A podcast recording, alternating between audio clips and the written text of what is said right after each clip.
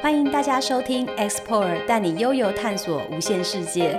本节目由践行笔记与明基材料 Explore 共同推出。节目内邀请知名 Outdoor 专家与大家分享各种户外主题、运动知识。那今天的节目开始喽！听众朋友，大家好，我是节目主持人卡咪。台湾这两年的登山健行风潮呢，带动了许多旅行社推出相关的轻健行游程。不过，一般民众可能不太了解，报名登山行程跟报名一般的旅行团有什么不同。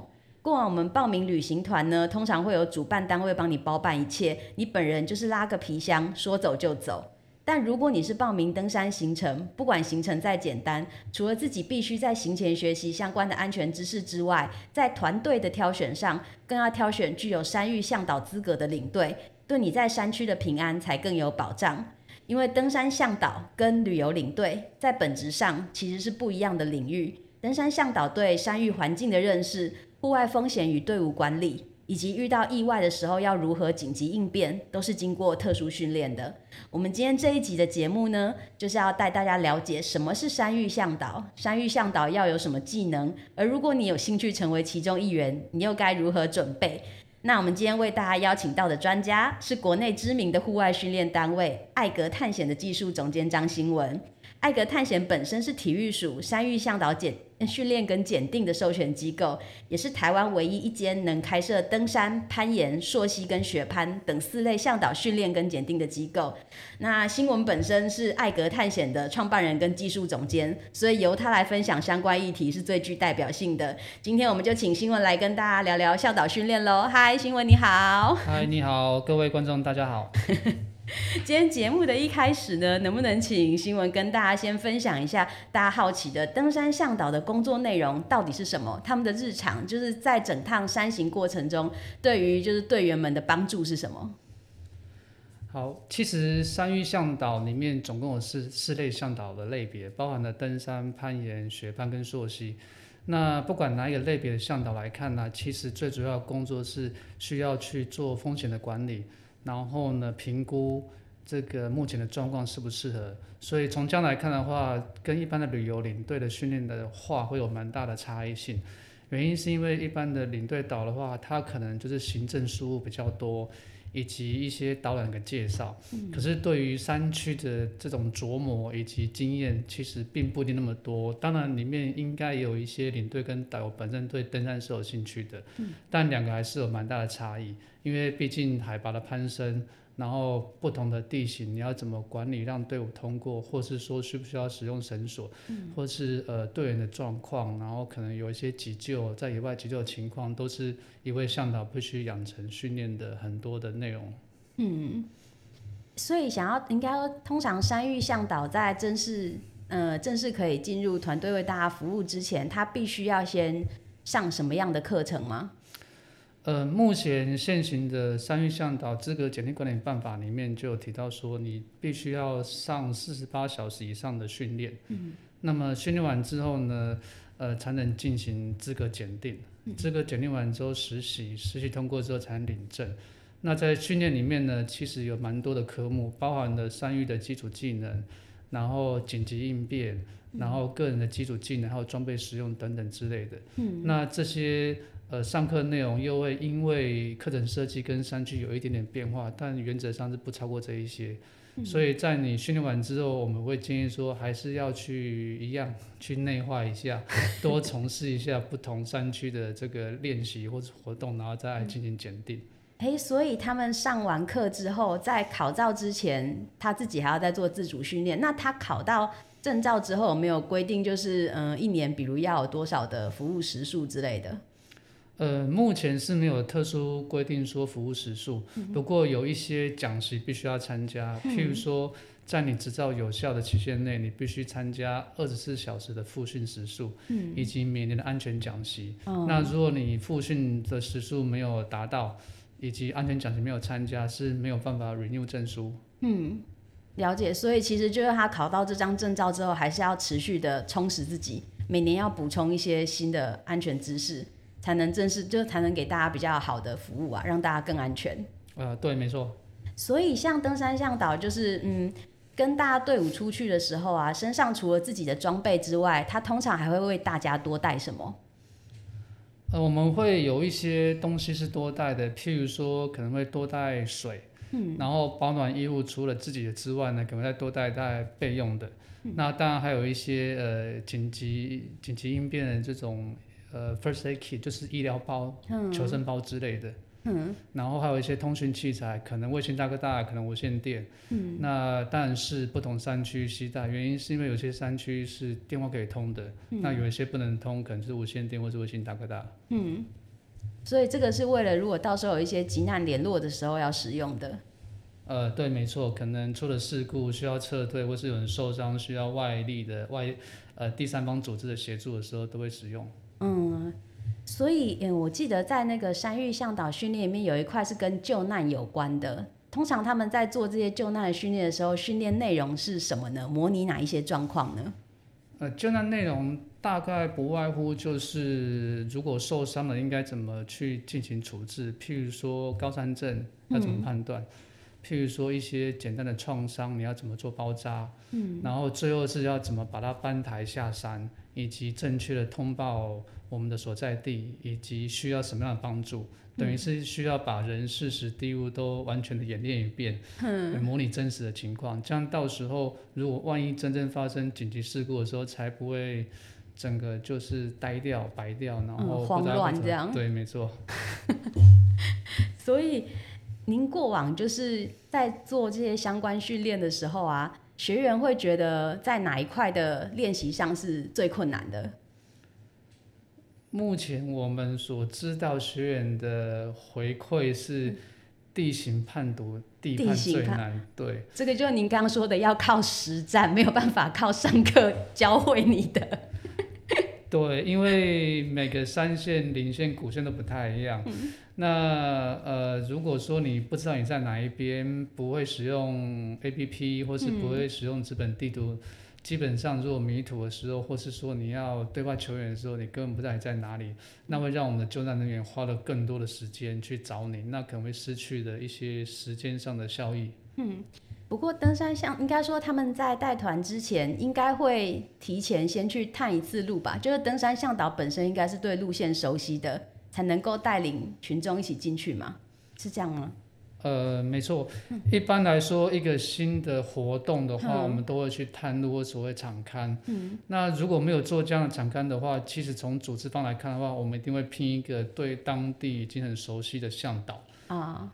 对，不会说 o k 然后就去做。除了课程之外啦，有时候课程我们会做比较大胆的尝试，就是我们只指定去某个地方，我们一起去。那会发生什么情况？其实讲师也不知道，什么都出来。坦白讲，我们也不知道。原因是因为我们会尽可能让我们的学员都是自己去实做。嗯。那所有讲师或是呃这个向导会喊停，都是有安全上疑虑，我们不去喊停。嗯。对，所以还是有一些不同的大胆尝试。嗯。不过那个像国内啊，如果国内的路线，他可能还也许可以先去看。但是其实国内有人在考国际的山域向导。国际山域向导的话，如果想要跨出海外，他又该怎么准备呢？这个向导证是不是就跟刚刚我们在聊那个不太一样了？其实国际上通用的向导证有一张证叫做 IFMGA，国际商业向导联盟所核发的证书。那其实很可惜的，台湾到目前为止还没有加入它，因为加入它有一定的规范跟标准。嗯。那当时去加拿大的时候是想要考这张证书啦，但也因为因缘机会到台湾，所以没有。不过如果以实物上来看的话，我们会建议说，呃，假设像我们常去日本，那我们就会跟日本当地的向导做合作。等于它是我们的地陪的这样观念，那这有个好处是符合当地的法规，以及避免掉一些语言上的隔阂。如果需要求援救援的时候，当地的向导会比我们有更多的资源。嗯，那如果说呃在国家有共同承认的向导证书情况之下，我们使用台湾的向导证书去国外带队是不会有特殊问题。但只是说现在台湾还没有加入一个国际性的组织，所以就变成说。呃，跟当地向导合作，或者是像呃，我本身有加拿大执照，然后有美国执照，也有欧洲的执照，所以对我来说，我去当地工作是带队，不会有特殊的限制。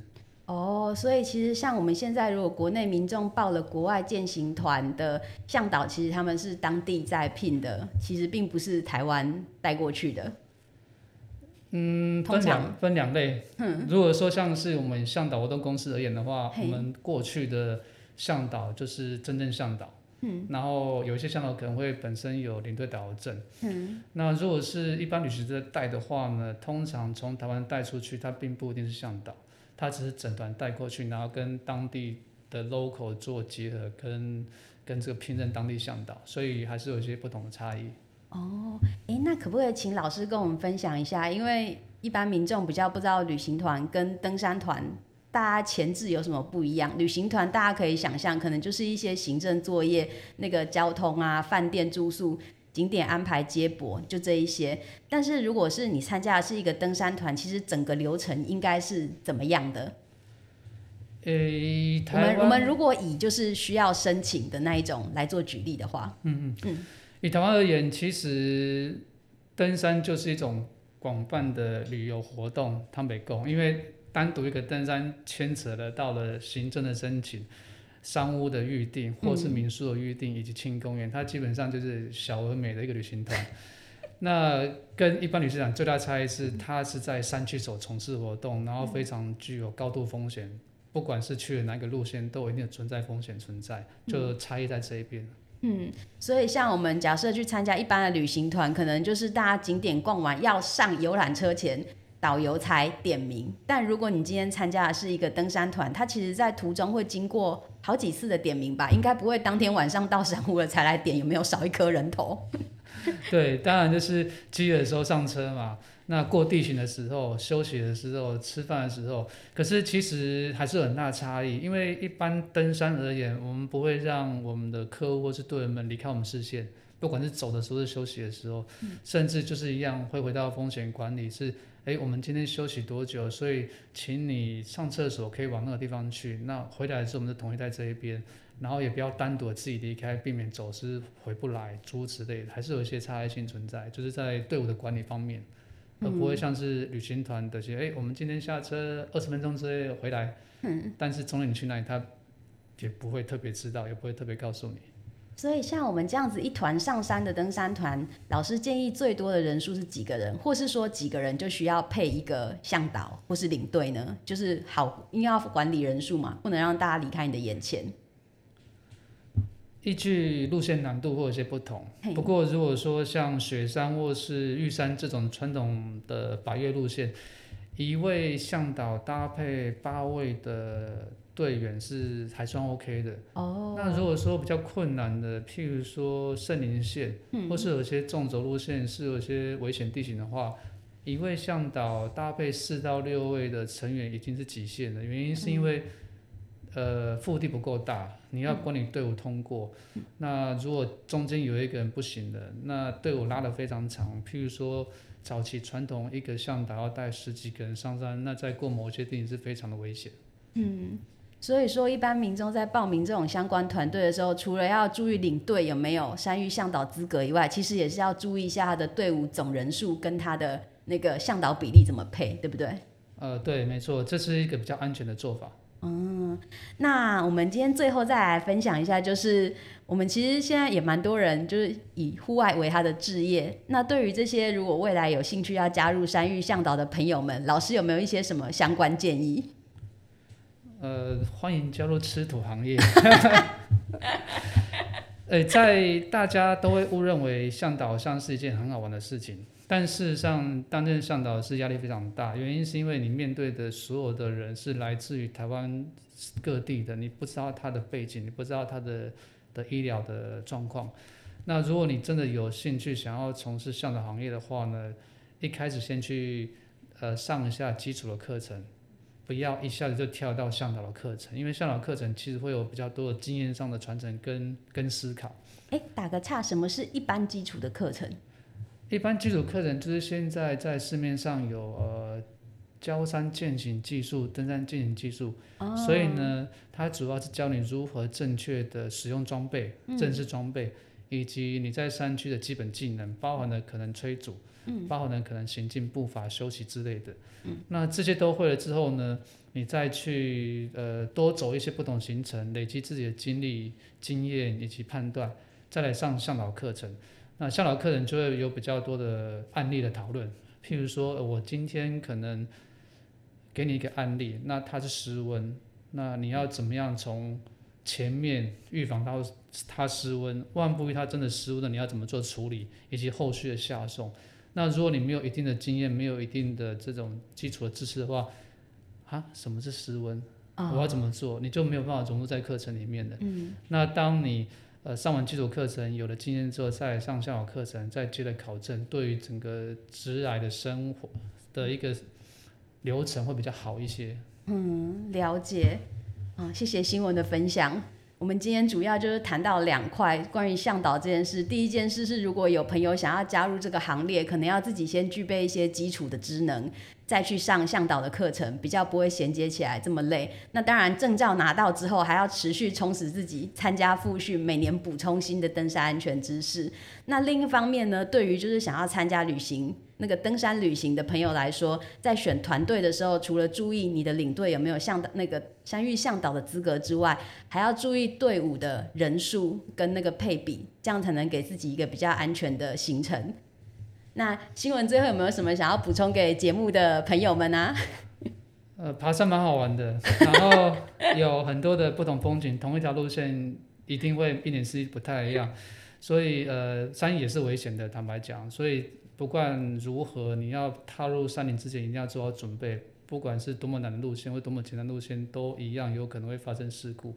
包括我自己，呃，有时候带比较入门的路线啦，然后错过呃岔路，嗯，结果走了十几分钟，发现哎不对啊，我刚刚没有经过这一边，嗯，找不到原本的路，所以又回去原本最后确认的地方，然后再找到真正的路。所以即使像我们。呃，这么有经验的向导，偶尔会是发生一些小错误，那更何况是完全没有经验的朋友们，或者说想要踏入这个活动的朋友们，要更加小心这个安全的议题。嗯，好，谢谢谢谢新闻的分享跟提醒。那我们今天的节目就到这边告一个段落，谢谢新闻。好，谢谢大家。本节目由明基材料 S P O R 赞助播出，S P O R 专长研发防水透气的微孔纳米薄膜。打造市面上少有的百分百无氟、无溶剂环保机能织物，提供拥有永续意识的冒险家全面保护，从容应付各种天候变化，悠游探索无限世界。